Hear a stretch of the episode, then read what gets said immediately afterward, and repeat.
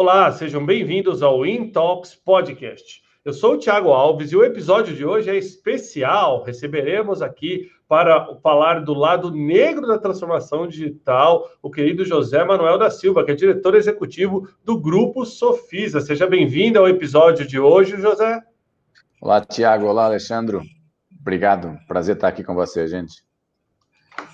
Bom, e para me ajudar nesse bate-papo, recebo Alexandre Barsi, CEO da Verity, que inclusive oferece aqui os podcasts digitais do Intox. Seja bem-vindo ao nosso bate-papo de hoje, Alexandre.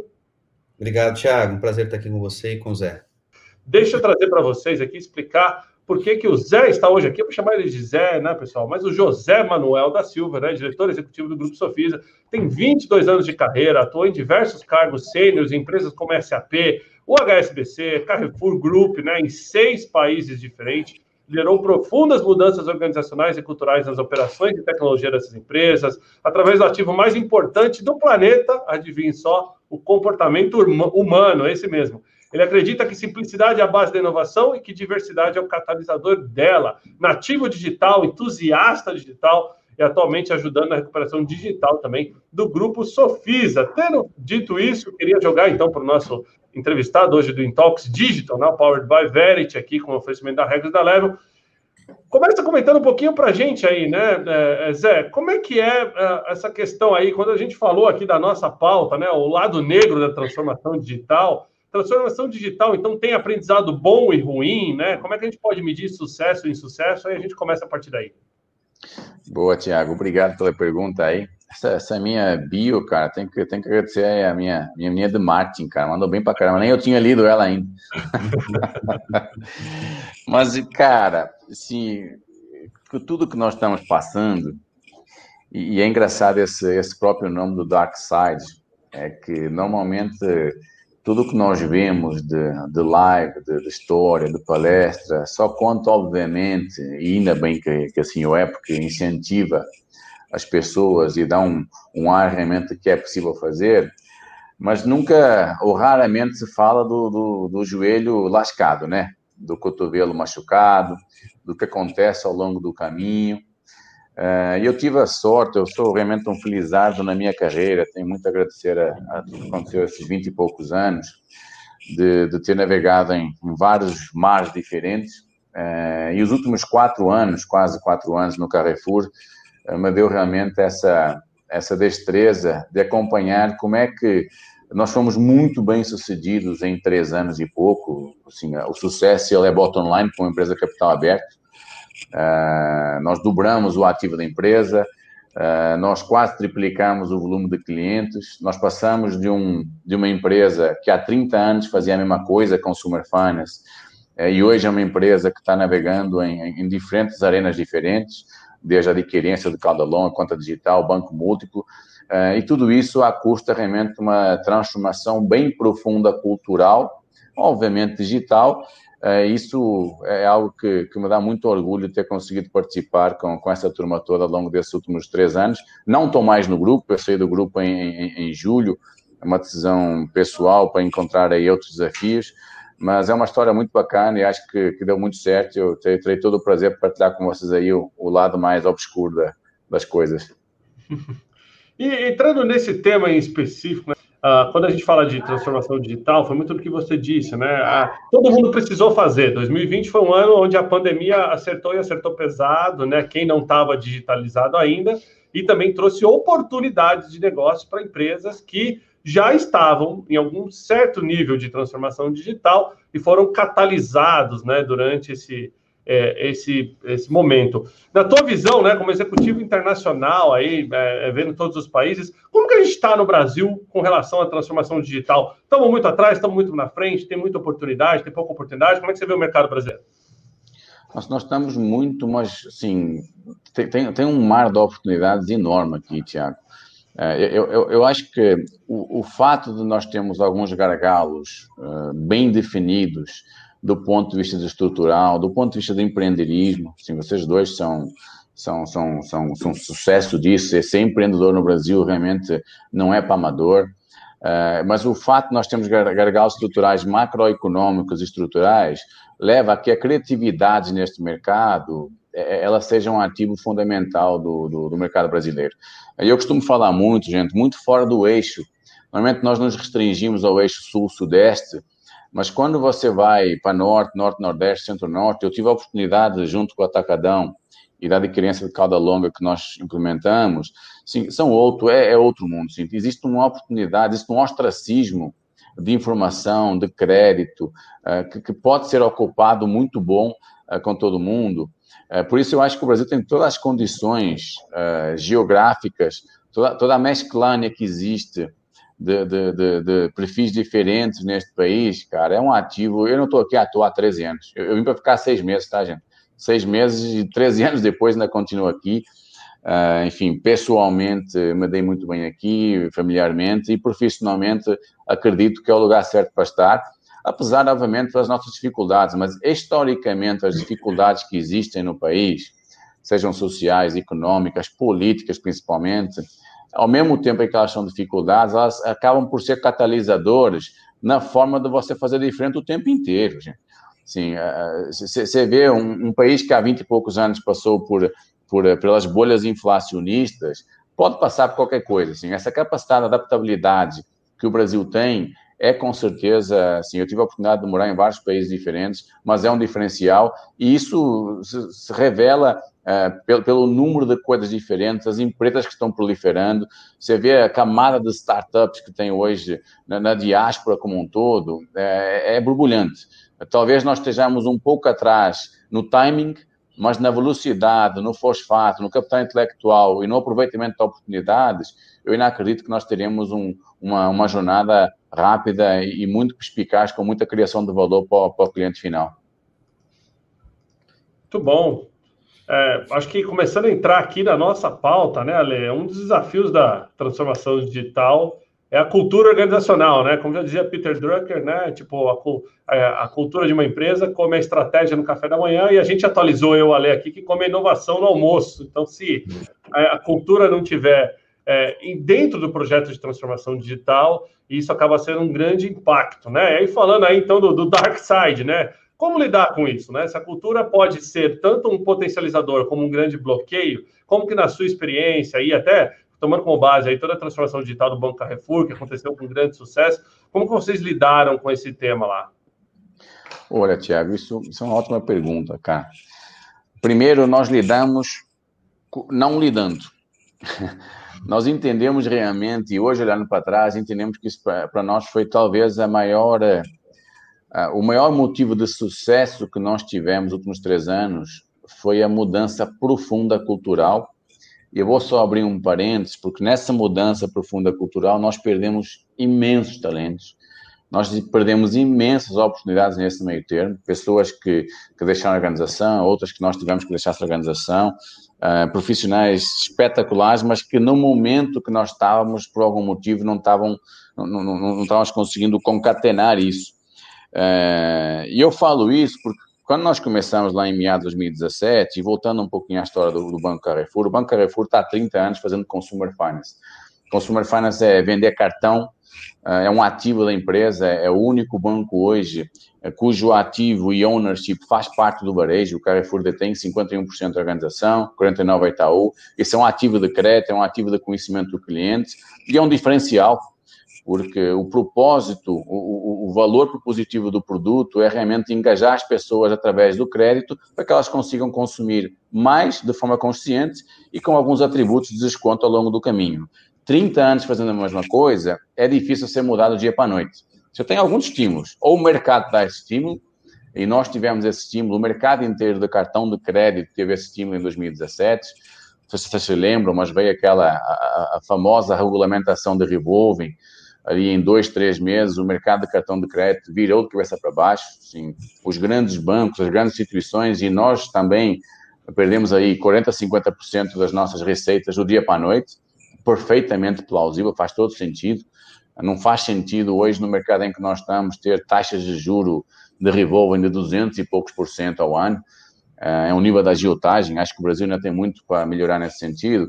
Mas esse estímulo externo nos, nos, nos fez repensar realmente, pô, se nós continuarmos dessa forma, um banco rentável, dentro talvez do maior grupo mercantil brasileiro, uma empresa que vale hoje 46 bilhões de reais na, na bolsa.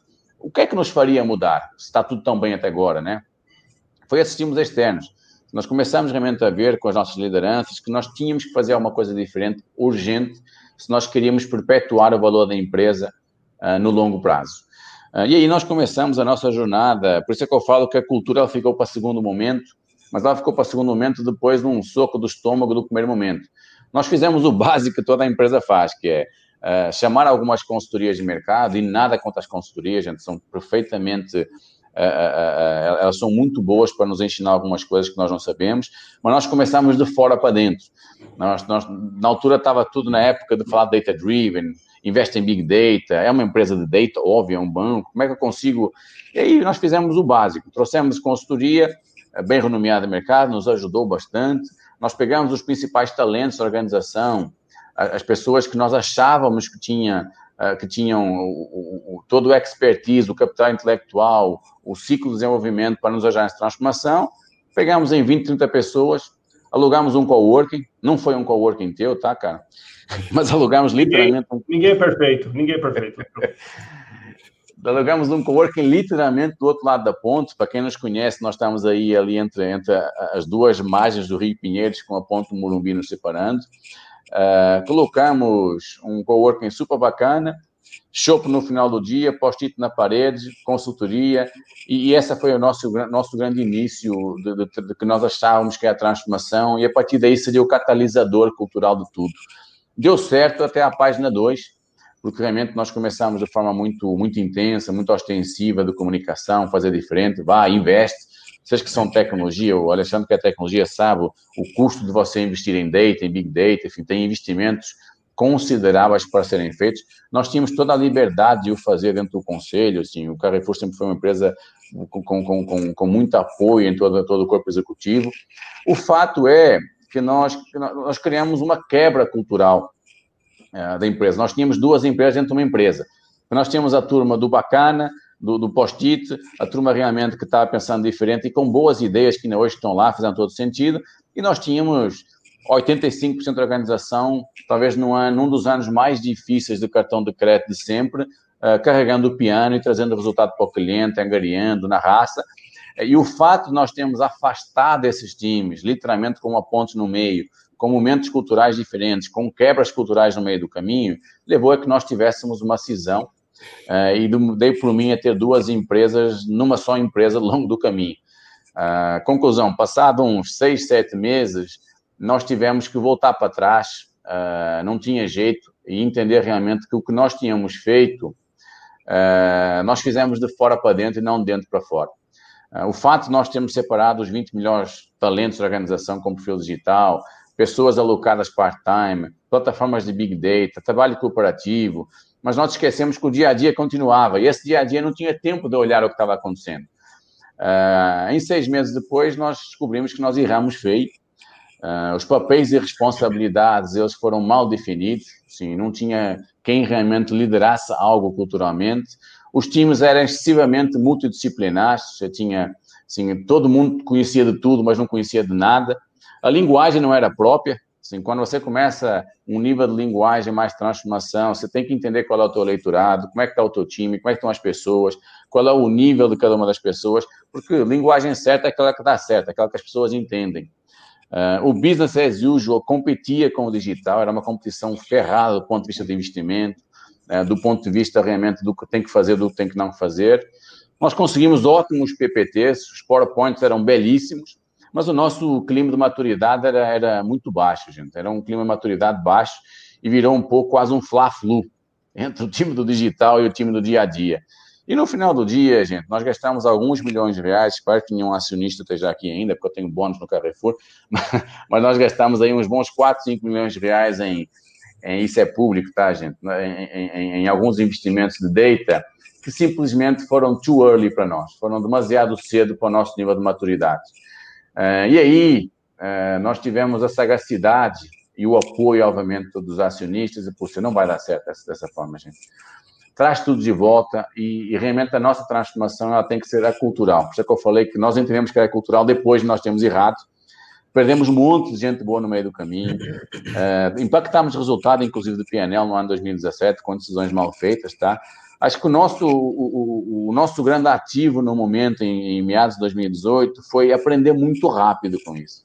Tem os mantras de transformação, que é, que é o, o Fail Fast, Learn Faster, mas, na verdade, no dia a dia, isso dói mais um pouco, tá, gente? Quando você fala em. Imagine o quão difícil é aprovar um investimento, mas o quão impossível é aprovar um desinvestimento, jogar na lata do lixo.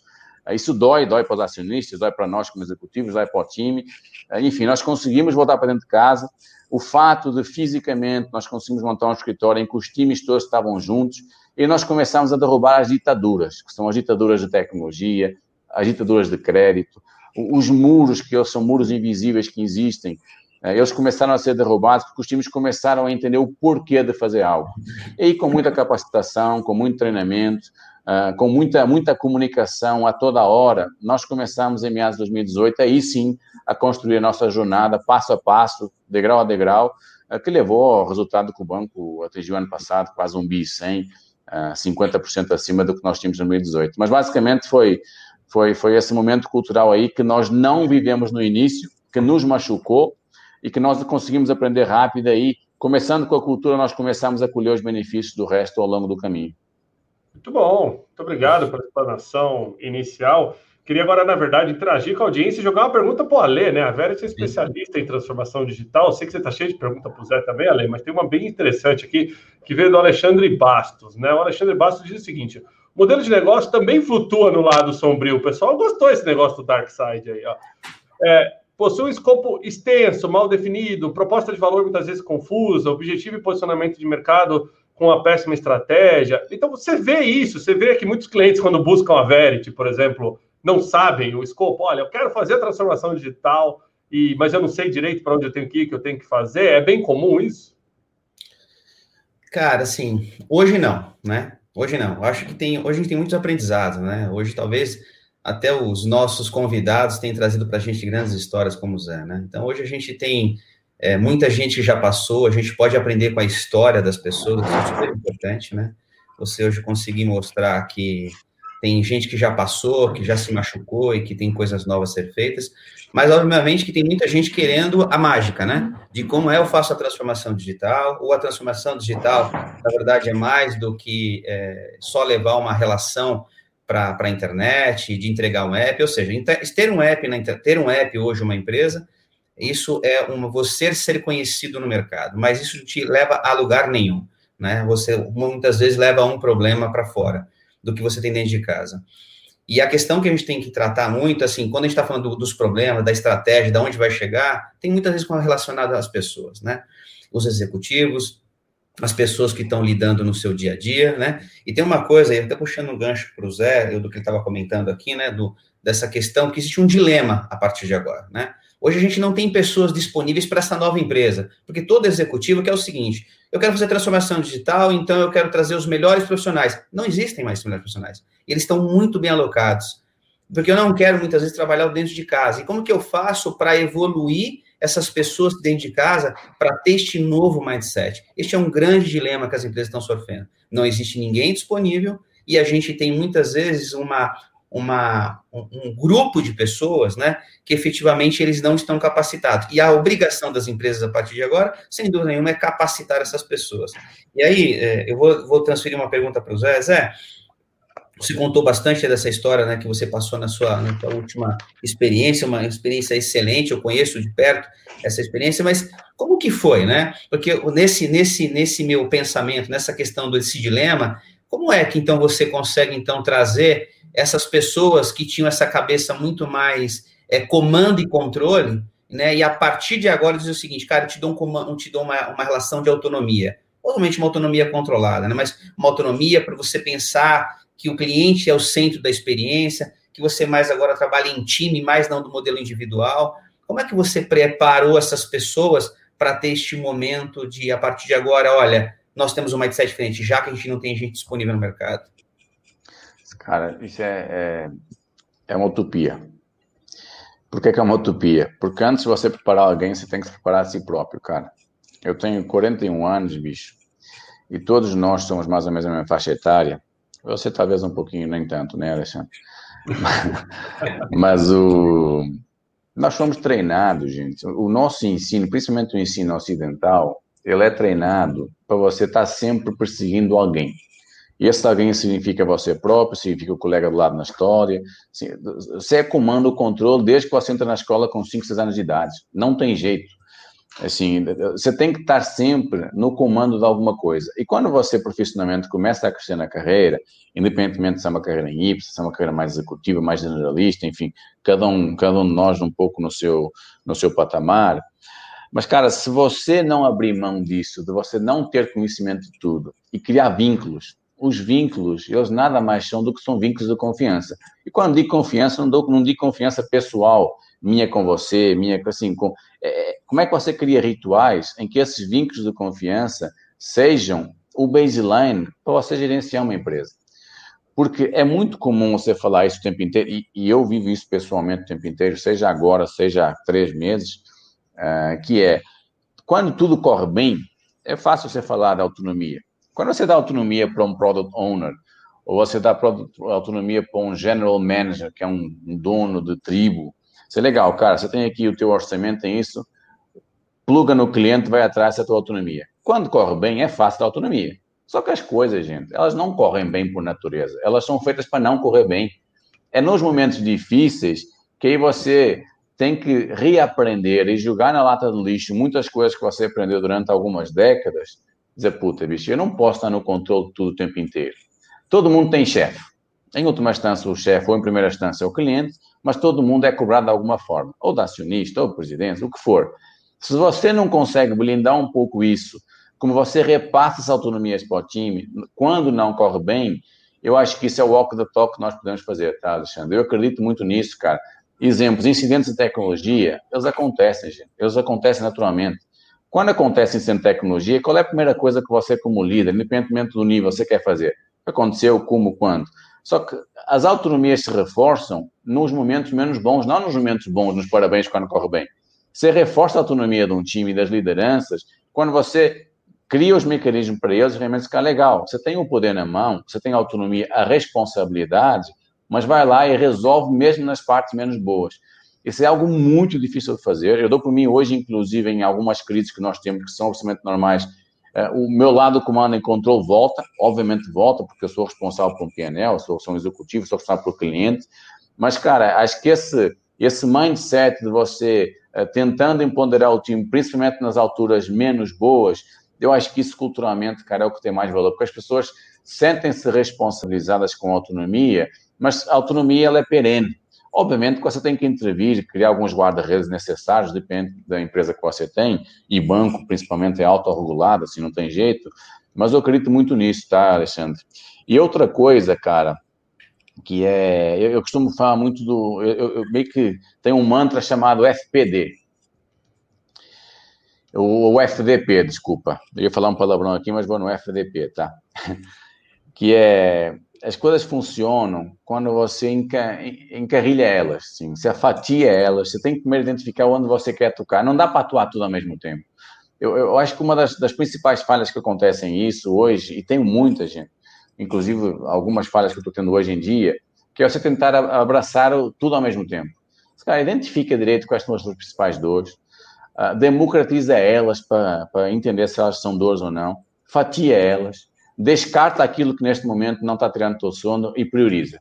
Isso serve para a tua vida executiva, serve para tua, teu time de tecnologia, serve para o teu cliente. Você não vai conseguir conquistar tudo ao mesmo tempo, seja em qualquer transformação.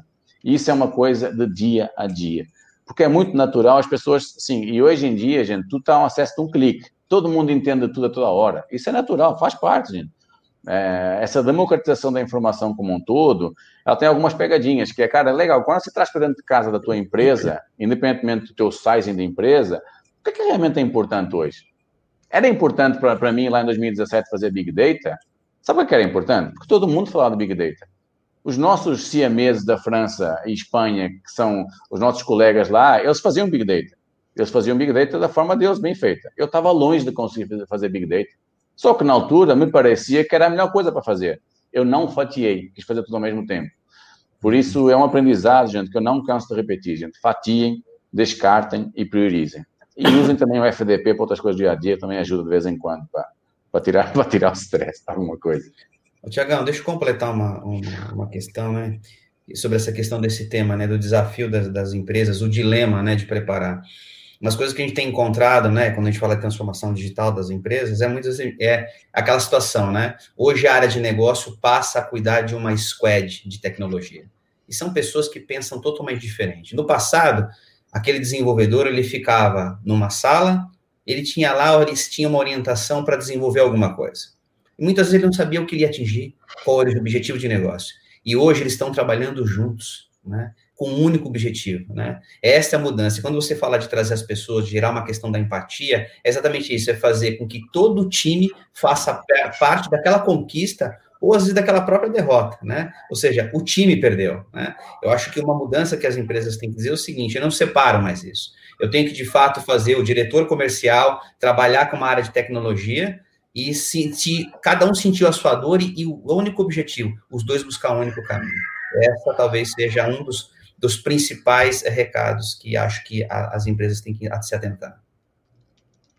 Muito bom. A Luana Nardini, aqui da nossa audiência, que você participa aqui do Intox também, é, ela, ela pediu a opinião do Zé, muito específico na relação é, como que os fornecedores que não acompanham uma transformação digital podem fazer um catch-up. Vou te dar um exemplo aqui, né? Quando você vai lá no Google e digita desafios de transformação digital, o que vem, a primeira coisa que vem é você tem que ter os parceiros corretos e você tem que analisar o impacto na sua cadeia de fornecedores, né? Inclusive, teve uma pergunta logo no começo aqui, eu não trouxe ela ainda, pessoal, mas no final vou passar, do próprio Fernando Sora, aqui da Level, que oferece o Intox com a gente, onde ele fala que o maior desafio da, da, da transformação digital é a cadeia de fornecedores também, né? Fazer com que todos os fornecedores se adequem ao processo. Você passou por isso? Como que foi endereçar isso com seus fornecedores, com seus parceiros, entendeu? E o que, que você pode trazer de aprendizado para o pessoal? Essa é uma ótima pergunta. E o Fernando está aí. O Fernando é um baita, um baita de um parceiro nosso. Cara, eu, eu tenho uma. Depende um pouco da, da empresa onde você está. Eu, eu vou me cingir um pouco a banco, apesar do Sofisa ser muito mais que o banco, e o Carrefour ser muito mais que o banco, porque é um banco uh, no varejo. Sim, sendo um banco no varejo no atacado, existe uma grande diferença entre ser no varejo e de varejo. Um, tem alguns ativos fundamentais que você tem que trazer para dentro de casa. Eu, eu, tecnologia, por exemplo, uh, eu, eu, considero alguns ativos fundamentais o fosfato de uma arquitetura, o fosfato de uma infraestrutura. Uh, por que é que eu digo isso? Porque se você tiver pilares bem assentes do que você quer ter como conhecimento que você considera um ativo, vou fazer um paralelo. Um banco de consumer finance tem que ter crédito. Você não pode terceirizar o teu crédito, certo? É um ativo da empresa. Quando você pluga as áreas de tecnologia uh, no negócio e principalmente no que o cliente quer ou precisa, e você começa a trabalhar essa jornada, alguns ativos são fundamentais. Uh, eu estou falando isso porque quando você escolhe os seus parceiros, e não é só uma escolha do parceiro A, B ou C, porque o A é melhor que o B ou melhor que o C, é como é que você doutrina daquilo que você espera culturalmente. Porque as culturas, gente, e cultura é uma coisa é, é, é muito heterogênea, falar de cultura, mas tem que ter poder de encaixe do ponto de vista do que o parceiro pode ou não pode contribuir com você. Eu já tive algumas, algumas conversas, algumas decisões difíceis com parcerias de longas datas que, que tinha, eh, e não era porque o parceiro era bom ou era ruim, eh, era o momento cultural e a velocidade que nós tínhamos que ter naquele momento. Você tem que tomar decisões difíceis. E isso faz parte do Dark Side, gente. As decisões difíceis é, cara, muitas vezes você tem que abrir mão de pessoas que estão contigo há muito tempo, inclusive parceiros. É, isso dói para caramba, porque tem relacionamentos firmados, tem histórico. Uh, aqui nós temos ainda uma cultura de documentar muito pouca coisa. Uh, isso é meio que natural até no mercado brasileiro. Acho que estamos, estamos evoluindo bastante nesse sentido. Mas o fato é, tem momentos culturais em que eles não se adequam, gente. Uh, e principalmente num mercado em que a cada dia que passa umas 100 startups nascem, naturalmente existe uma migração de parcerias de acordo com o conhecimento e skill que você não tem na empresa e você precisa trazer, que hajam essas migrações culturais do parceiro de um para o outro. Uh, é algo bem complicado no dia a dia, porque existem as dependências, existe a questão do custo e toda essa questão, mas enfim, é algo que inclusive eu estou enfrentando agora no grupo, tá? Uh, no, no Sofisa, de novo, uh, um baita de um sucesso. Quem nos trouxe até aqui muitas vezes não nos leva daqui para frente e não tem nada a ver com a qualidade das pessoas, a qualidade dos parceiros, tem a ver com a forma né? como é que você quer gerenciar algum ativo dentro de casa e como é que você mexe com essa parte cultural com os parceiros como um todo. Muito bom, muito obrigado pelos comentários. Você concorda, Lê? Tem algum comentário com relação à questão dos Eu fornecedores? Concordo. Eu acho que é todo um ecossistema.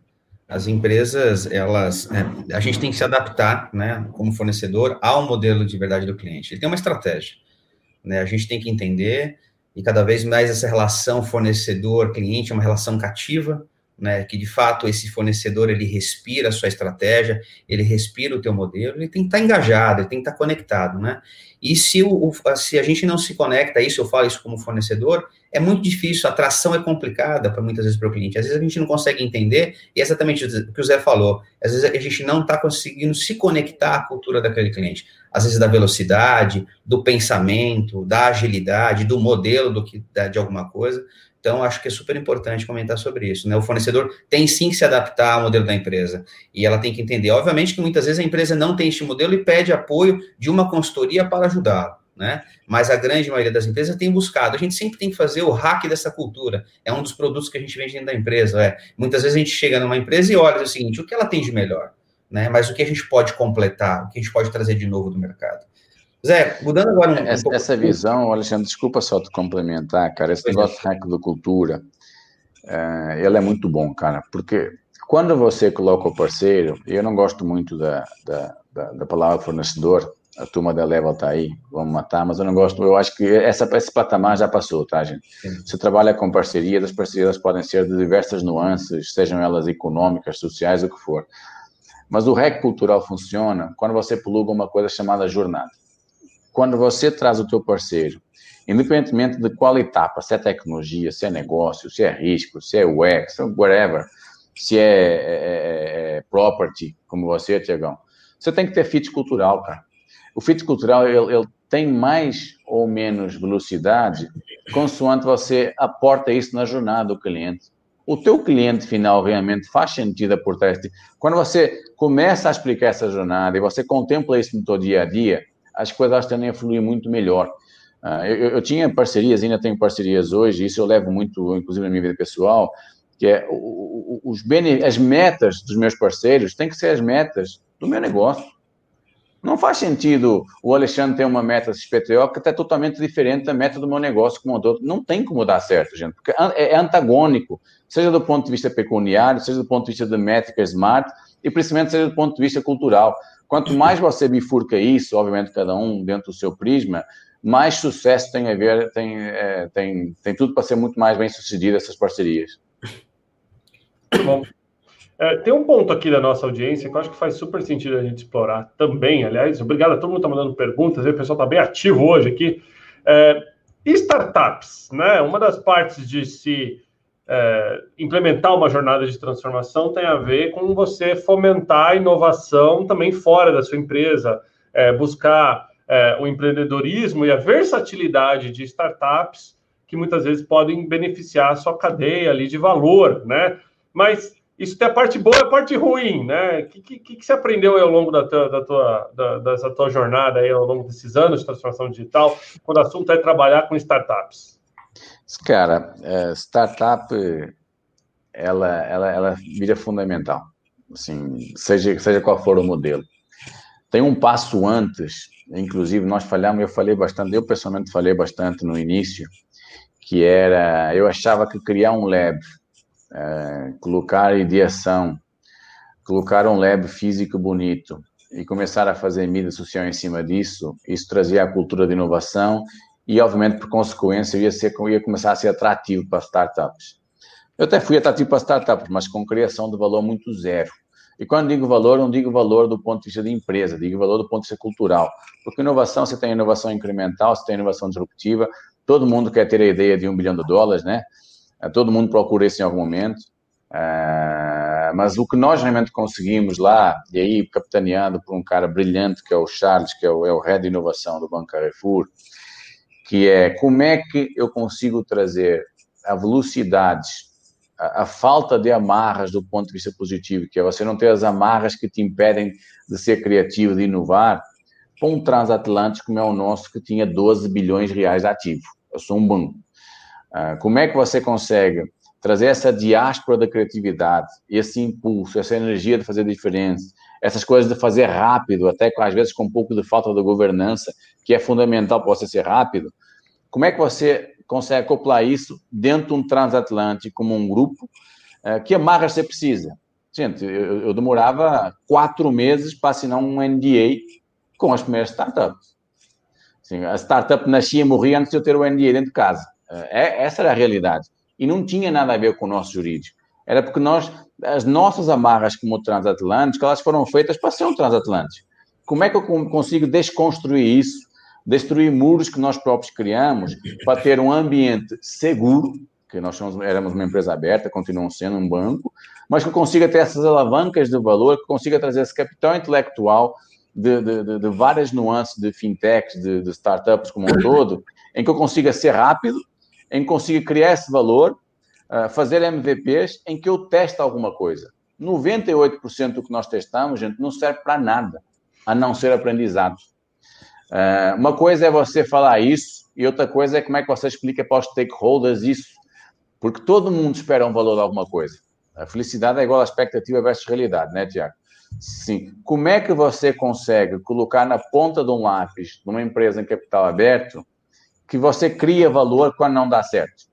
Que as startups que você traz dentro de casa, que você cria um ciclo de dois, três meses de, de prototipação e você quer testar alguma coisa com o cliente, e o resultado final, puta, não deu certo. Não deu certo. E esse não deu certo, ele tem que ser catalogado e impulsionado para o restante da organização do que é que não deu certo. Não deu certo porque não deu certo, não era para dar certo, não deu certo porque nós não estávamos preparados culturalmente, não deu certo porque nós não estávamos olhando o cliente, mas como é que você, como área de inovação como um todo, alimentando isso as organizações, alimentando as estruturas como um todo, você começa realmente colocando o cliente no centro, sabendo que não vai dar certo, mas sabendo que vai ter um percentual mínimo que alguma coisa vai dar certo. Enfim, é uma conversa um pouco estranha, mas no dia a dia é difícil, gente. Porque assim, os recursos são limitados para todos o Alexandre, você deve ter recursos para inovação, você não vai, não vai pôr 20% de utopia não numa inovação. Assim, como, é que, como é que você trabalha isso e como é que você capitaliza isso para a estrutura como um todo da organização e para os stakeholders, que realmente um grande percentual das coisas que você está investindo dinheiro não servem para nada. O, o, banco, e a turma tecnologia está tocando isso lá de forma brilhante, mas assim, em meados de 2018, eu vou chutar, tá? A turma fazia, vá, uns 7, 8, 9, 10 releases semanais. Hoje devem estar fazendo uns 150, 160. Dentro de 150, 160, eu chuto que uns 15 a 20 não servem absolutamente para nada. E, e, faz parte não servir para nada, porque você cria aprendizado, você vê velocidade, você cria indicadores, você vê quais são os skills que você dentro de casa e não tem. Enfim, tudo isso faz parte da dinâmica. Eu já tive histórias bem tristes com startup, inclusive, tá, gente? quase beirando burla, mas também faz parte, faz parte do esquema, assim, você não vai acertar em todas. Uh, hoje é um mar de, de, de, cogumelo, é o que você tem de startup nascendo. Algumas nascem muito bem e, e realmente têm a sorte e, e, a forma e o conteúdo de dar certo, outras têm isso e não dão certo, e outras já nasceram para não dar certo. Acho que isso faz parte do mercado como um todo e como é que você cria os mecanismos para evitar que isso aconteça, mas sempre trazendo o aprendizado para dentro de casa, que é o mais fundamental. E não personalizar o aprendizado, porque tem muito isso, né? Você cria uma área de inovação, as pessoas que estão na inovação têm aprendizado, mas como é que se cascateia para o PO? Como é que se cascateia para o time que está dentro das áreas de negócio? Como é que se cascateia para o cliente? Acho como é que você enraiza isso ao longo da tua diáspora como um todo, para mim é mais fundamental. Muito bom, muito obrigado. Inclusive, teve um comentário aqui, até do próprio Fernando Sora, te mandou um abraço mesmo aí, parece que vocês são conhecidos de longo prazo. E ele fala de uma questão do fair trade também, né? Tipo, a troca justa com startups que muitas startups não estão nem constituídas, nem existem, não tem um CNPJ, não tem como faturar, não atende uma legislação pesada de uma grande empresa, certificação ISO, etc. E tal. Então, muitas vezes as empresas grandes não se beneficiam também dessa, dessa inovação por não ter como trabalhar de uma maneira funcional com as startups. Inclusive, esse é o tema da próxima Intox Fair Trade de segunda-feira que vem, 8 da noite, pessoal. Né? Não percam. Obrigado, Sora, aí, pelo, pelo comentário. Ale, é, sei que você tem um monte de pergunta aí também. Sim, quero fazer uma pergunta para o Zé. Mudando aí, então, Zé, é, escutando aí toda a sua história, né? Porque é uma história de, de que muitos machucados, né? Como você comentou no início, o joelho ralado, o cotovelo ralado, né? E aí você hoje conseguiu caminhar, mostrar toda essa transformação, muito sucesso. eu conheci, conheci conheço de perto essa, essa história, né, esse legado que você deixou, e que aí tem novos executivos que vão assumir, como o Mauad, né, e o Fábio Machado, que tem, são brilhantes também. Eu queria entender, Zé, qual que é esse driver, né? Ou seja, quando você chega, chega lá, chego, vou e, e cumpro o meu objetivo e resolvo ir para o grupo Sofisa, né? Que é pelo que a gente conhece, e se você puder trazer um pouco da história para a gente, é um grupo, na verdade, que é um, um grupo antigo no, no, mercado, mas que de fato precisa passar quase que uma renovação como que passou o Banco Carrefour, com todo respeito e guardadas as devidas proporções. Qual que é o driver né, de um executivo? Porque muitos podem pensar, putz, eu vou continuar navegando nesse. Agora que eu já me curei das minhas feridas, agora eu vou continuar seguindo adiante, vou começar a colher todos aqueles benefícios. E aí, no momento, eu falo, não, não, para, que eu quero começar tudo de novo. Por quê? Por que, que isso aconteceu e o que te motiva a fazer tudo de novo? Cara, essa é uma pergunta pegadinha, não estava no script isso não, cara. Não na pauta não. Isso não é, tem. Aqui eu vou perguntar. Cara, é, primeiro, é, eu, eu, sempre uso isso, isso não é falsa modéstia, não, gente. É, o time fez isso, cara. É, eu tentei não atrapalhar ou atrapalhar o menos possível, mas o sucesso do que foi feito no Carrefour, cara, são as pessoas que lá estão hoje, as pessoas que já não estão, que saíram por vários motivos, é, e os resultados estão à vista, conta fatos, não tem argumentos. Tem muita coisa para melhorar ainda. Tem coisa que nós achamos que era sucesso, que já não é mais sucesso e vai ter que reinventar de novo. A única coisa que não muda é a mudança, e eu sou muito grato ao aprendizado que eu tive com toda a turma lá, está sendo capitaneada de forma brilhante pelos executivos que lá estão, pelo time, eles sabem exatamente o que fazer, estão passando dificuldades, obviamente, pelo momento, mas está muito bem montado isso, e eu sou muito grato. O fato de eu ter tomado essa decisão foi uma decisão muito difícil, muito difícil mesmo, primeiro pessoal, depois porque, assim, é, o, fato de eu ter feito a minha carreira um pouco como saltibanco, eu morei em seis países diferentes, tive muita felicidade, em 17 cidades diferentes. Aqui foi o tempo em que eu mais fiquei. Ah, assim, e realmente eu me sentia muito realizado como profissional, como pessoa, ah, com, com as amizades que eu criei e deixei lá. Foi uma decisão pessoal muito difícil de tomar, e é uma ótima pergunta, que é, será que não foi sorte o que eu consegui ajudar? Eu consigo fazer de novo?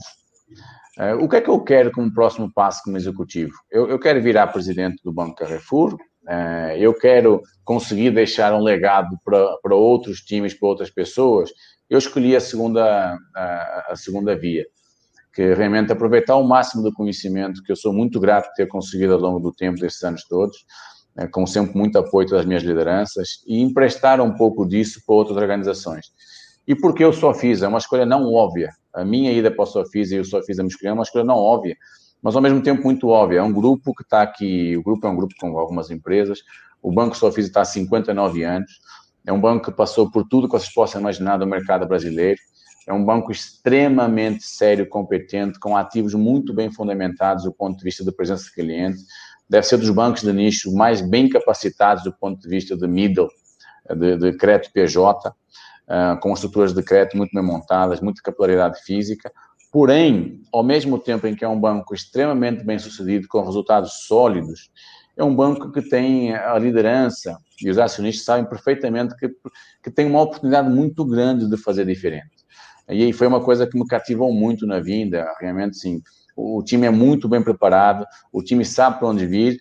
Acho que emprestar um pouco essa, essas relações de joelho, que não só eu, mas com outras pessoas que estão se juntando a nós, Acho que tem tudo para ser vitorioso aí a nossa jornada. Já está sendo vitoriosa, vocês podem ver na mídia. Vamos começar a fazer várias coisas, inclusive no Sofia Direto, outros segmentos de mercado que nós estamos explorando. Mas realmente foi isso, olha. Foi aquela, aquela coceirinha na mão que você que vai coçando, vai coçando, e agora?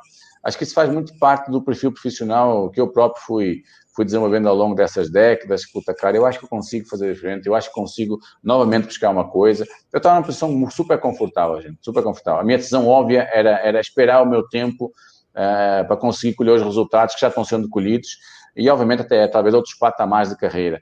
Mas, como o óbvio normalmente é sempre mais fácil uh, e alguns perfis buscam aquilo em que não é tão fácil, e eu acho que, sim, foi uma, uma decisão que cada dia que passa, eu acho que foi uma decisão super acertada, sou super feliz.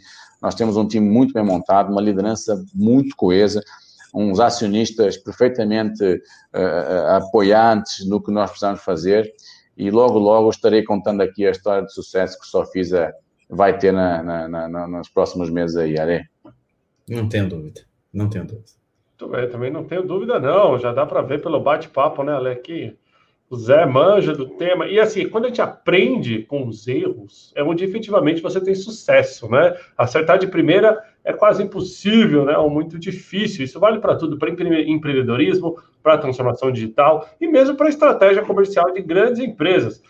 É, Zé, a gente consciente do tempo, mas tem um tema que a gente precisa abordar aqui para falar, que é a obsolescência da transformação digital. Ou seja, a gente buscou de maneira contínua se digitalizar nos últimos anos, só que a gente sabe que o mundo digital ele, ele se reproduz mais rápido, né? A, a, as coisas se tornam obsoletas mais rápido. Vide que, por exemplo, muitas empresas que se bancarizaram em 2020 já estão tendo que correr atrás para implementar o Pix, por exemplo, que até então, se você falasse lá em março e abril, não estava no radar de quase ninguém, e agora tem que estar no radar de todo mundo. Como lidar com essa obsolescência digital quando o assunto é transformação digital?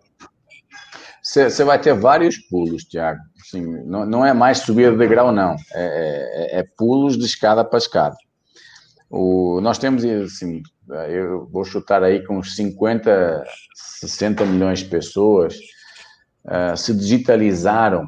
Algumas já estavam um pouco, outras nem tão, só, só por conta do que a Caixa fez. E só um parênteses aqui, sem, sem nenhum tipo de, de, de apologismos políticos, o que a Caixa fez com o, o, o benefício talvez seja case único no mundo na forma como foi feito.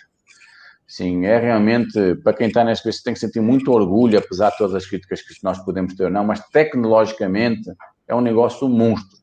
Consegui colocar o que esses caras colocaram, atingindo o nível de atingimento que eles colocaram com o aplicativo. Sim, é um negócio impressionante. Como é que você conseguiu, em muito pouco tempo, com, um, com a crise, com a pandemia, você conseguiu bancarizar um monte de pessoas que estavam bem longe de ter essa bancarização. Isso realmente é um orgulho enorme que você tem que sentir aqui, porque fazem parte de um país que é foda que a turma fez. Agora, é, o Pix veio de uma forma é, é, que não tem mais volta, gente, não tem mais volta. A, a forma como nós temos que, que, nos relacionar com a rapidez, o cliente, a desintermediação uh, como um todo, é uma agenda que o Banco Central está puxando. Uh, o Pix é, é, muito semelhante ao que já existe noutros mercados, a parte UK principalmente, é muito semelhante, inclusive, em termos de layouts, mas acho que esses pulos, e no Brasil nós temos umas coisas que são os ostracismos regionais, né, Tiago? Sim, eu, sempre falo esse cuidado, porque quando você vai um pouco mais para norte, centro-norte, norte-nordeste, é, você vê algumas lacunas barra oportunidades em que essa aceleração digital, como por exemplo um Pix, ela vai trazer uma série de outros benefícios que talvez não foram nem ainda diagnosticados.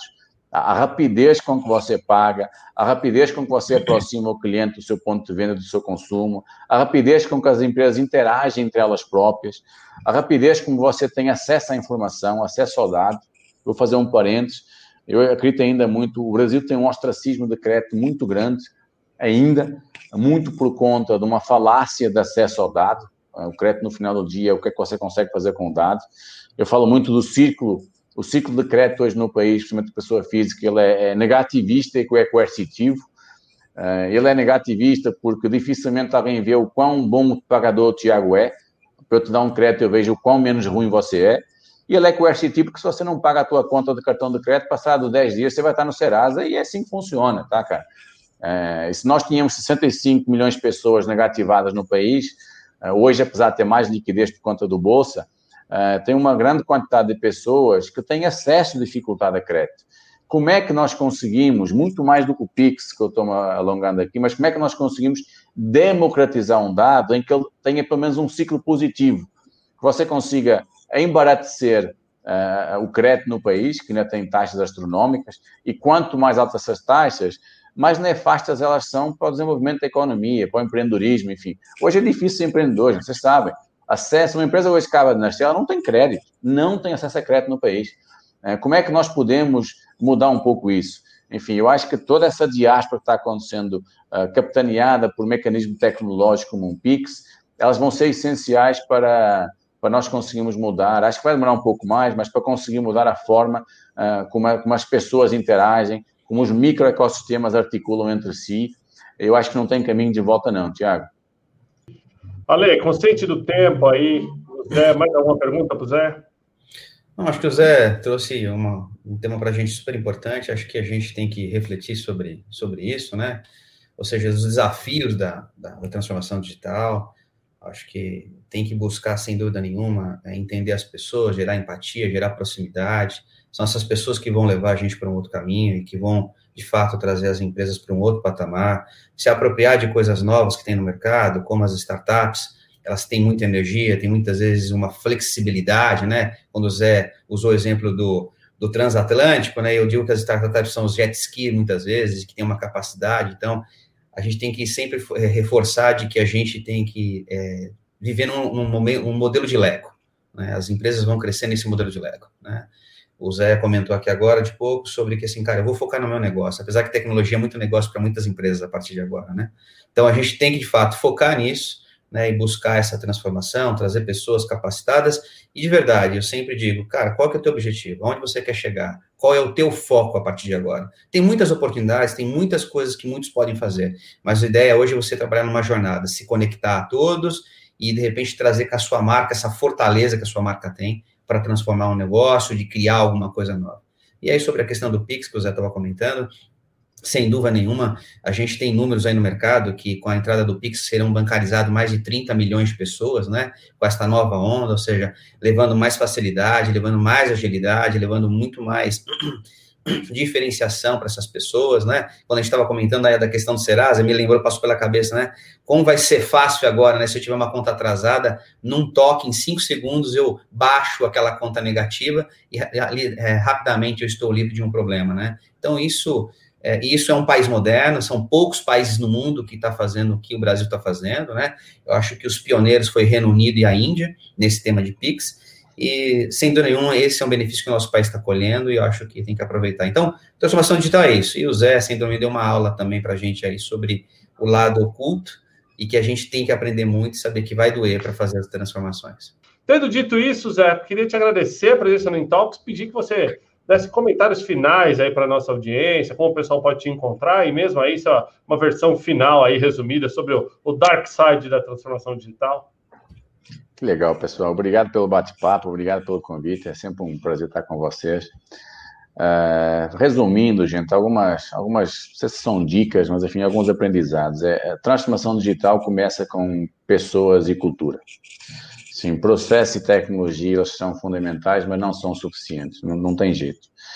A transformação ela funciona quando todos ou quase todos estão a bordo. Ah, não adianta uh, se ter a cabeça de transformação quando parte do corpo ou da cauda não está a bordo. Isso para mim é a parte mais difícil de tudo. Times multidisciplinares eles funcionam bem desde que com os skills certos, com os capabilities certos. Isso também é muito importante, sempre trazer o mecanismo de RH junto. A turma da RH tem que fazer parte dessa jornada. Uh, consultorias, eu falei no início de consultorias, havia uma pergunta aí, gente, não, longe de eu estar contra consultorias, todas são bem-vindas, desde que tenham fit, um pouco nós falamos com a parte de parcerias, e pessoas juntas, gente, times juntos, proximidade é tudo. Uh, e essa proximidade, as nossas pessoas precisam ser preparadas. Ninguém nasce ensinado, é, todo mundo, todos nós temos as nossas criações, os nossos dogmas, aquilo em que os nossos backgrounds nos tornaram como profissionais, e julgar isso forte dói. Tem pessoas em que dói mais, tem outras que dói menos, tem outras que nunca vão conseguir jogar fora. Mas se nós conseguimos fazer o máximo culturalmente, o máximo de comunicação, de você preparar as pessoas, treinar, e você vai colher uma coisa que é a grande diferença entre fazer parte e participar. Fazer parte é muito diferente de participar, gente. E dói dói pra cacete. Sim, dói pra caramba, dói quando não vai correr bem, não vai correr bem, vai dar problema, vocês vão errar, nós vamos errando, mas mesmo doendo muito, dá muito resultado, gente. Ajustando isso, dá muito resultado e acho que é um caminho sem volta. Muito bom, muito obrigado, Zé, pela presença no Intox. Obrigado, Barsi, pelo bate-papo aqui, foi muito legal. É isso aí, pessoal. Intox Digital oferecido pela Verity de hoje. Conversamos com José Manuel da Silva, diretor executivo do Grupo Sofisa, falando do Dark Side, né, o lado negro da transformação digital. E mais uma vez, pessoal, muito obrigado. Obrigado, Zé, de coração. Obrigado, Bars, pela presença. Obrigado, pessoal. Fiquem com Deus. Tchau, tchau.